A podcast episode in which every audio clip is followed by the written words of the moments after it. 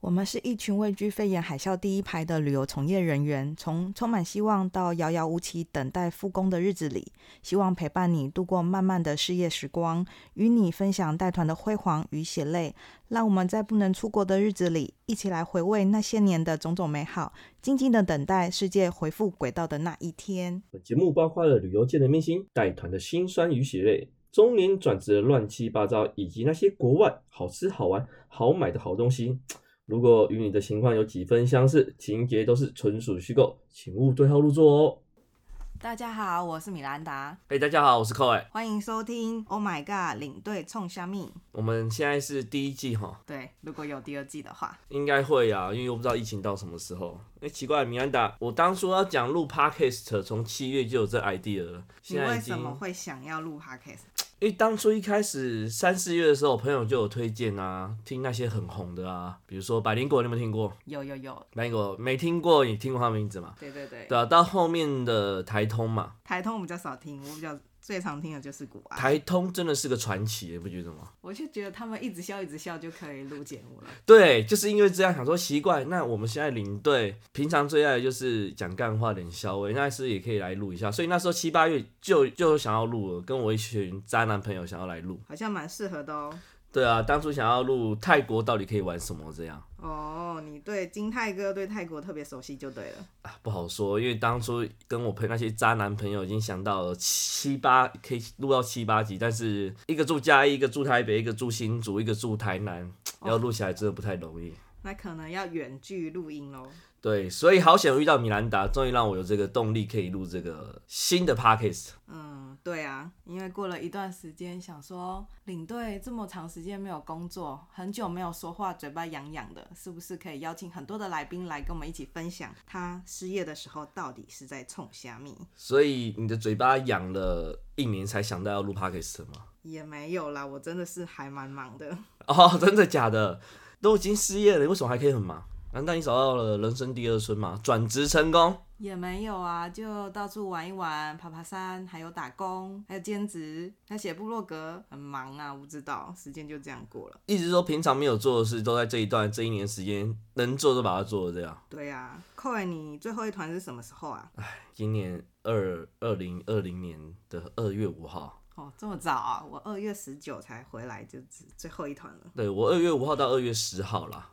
对啊，哦，那你那时候有想过我们会停工这么久吗？拜托，那时候超乐观的好不好？我那一团想说，只不过是一个应该是肺炎，应该没有像 SARS 那么严重吧？了不起，六七八月就可以开始带暑团假，对啊，停个三四个月，我就应该是很严重的事了。甚至我那一团过后，我马上跑去了加拿大去玩。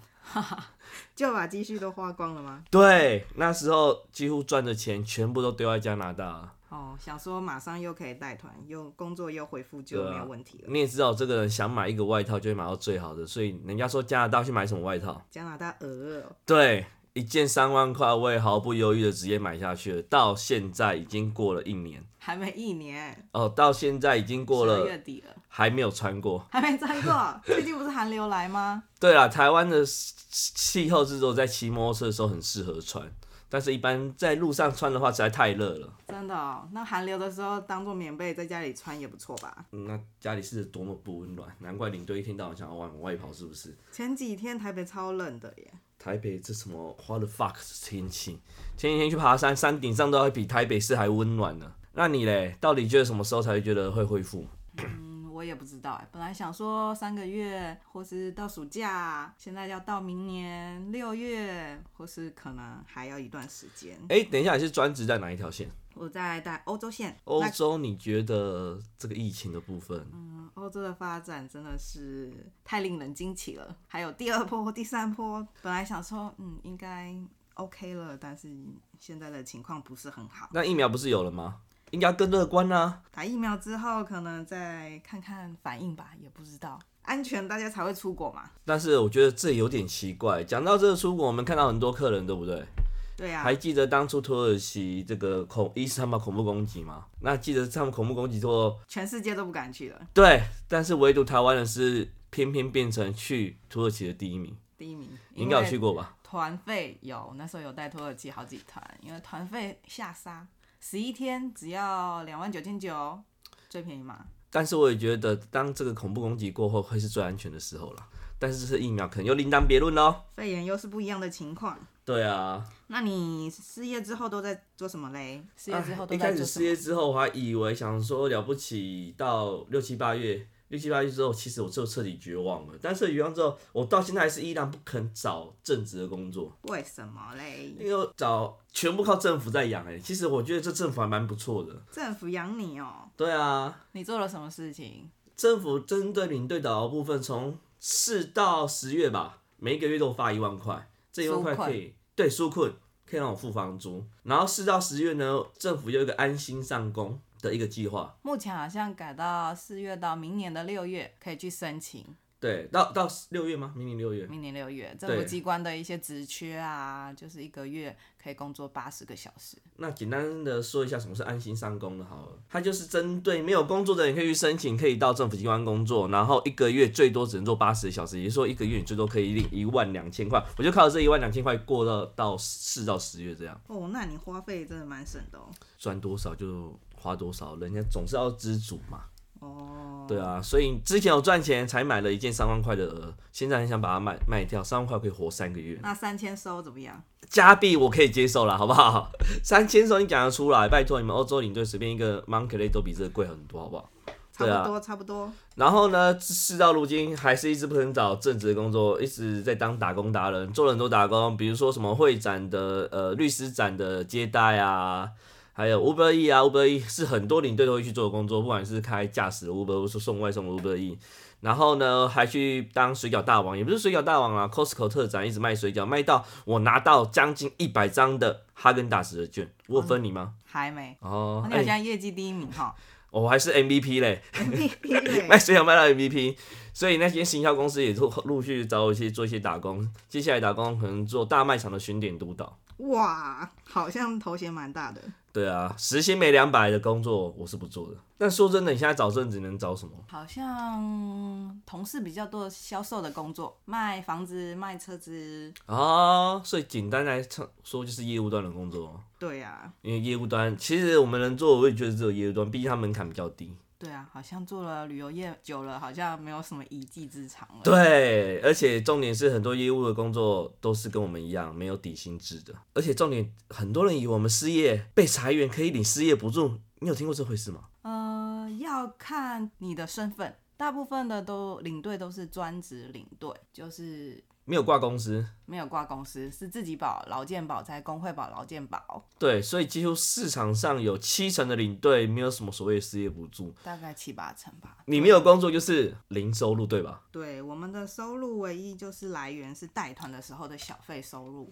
对啊，所以我们开始录这个主题，应该是想知道我们最近同事因为这个疫情对他人生有什么影响，是吧？对啊，那一起久未见面，一起冷消我一下。然后练习拿麦克风练习讲话。再说真的，我这一年没有讲日文，我真的连日文都不会讲了，哦，你带日本线，你现在日文不会讲了。因为我只学五个月就硬上了啊、我真的觉得我是天才， 你是天才，带团的天才。哈哈，语言的天才吗？